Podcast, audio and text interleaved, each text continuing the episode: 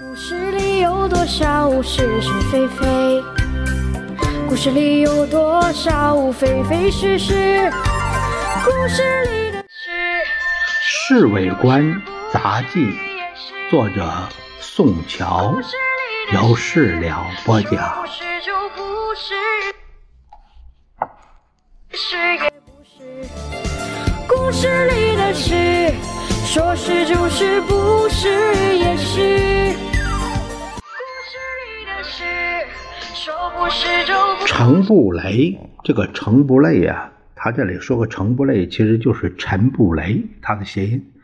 好，吴国桢啊，还有董贤官啊，一早，董贤观，董贤观是谁呀？就是董显光啊，董显光。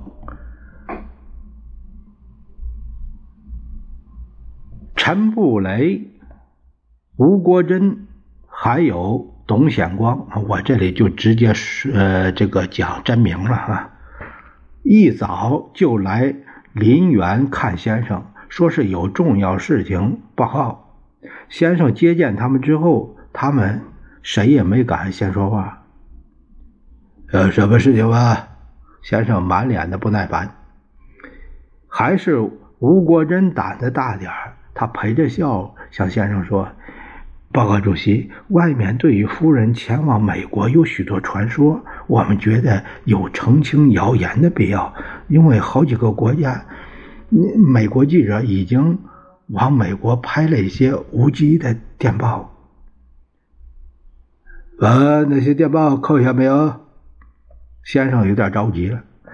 我和显光两个人商量的结果，已经全部都扣下来了。不过外国记者闹得很凶，他我们怕他们也许会写通讯，呃，用航空件儿寄去，所以今天特别请布雷先生带我们来向主席请示。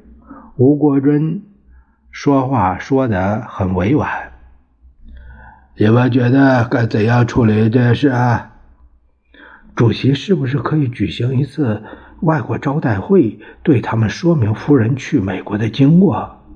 董显光低声下气儿地说。先生站起来，背着手在屋里转了几圈，旁边的人完全不敢作声。好吧，下午，呃，来个记者招待会。在曾家岩官邸还是在这里啊？陈布雷问。在这里好了，下午四点，顺便招待他们吃个茶点。先生不加思索地说。他们三个人走了以后，我私下问老杨：“先生，怎样对这些外国记者说呀？”当然打官话了，没什么困难的。下午还不到四点钟，有十来个外国记者由吴国桢和董显光陪着来了。他们在客厅里叽叽呱呱，不知说什么。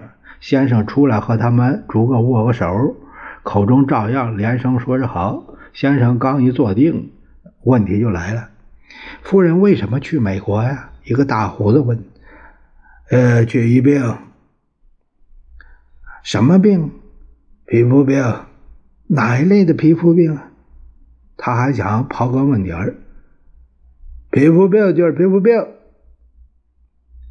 蒋介石有点想发脾气了。您和夫人的感情好不好？好极了。我们两个人都是基督徒。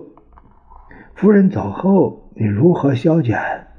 呃，办公，看看书，散散步。先生站起来。那些外国记者没好意思再问什么，一窝蜂的走了。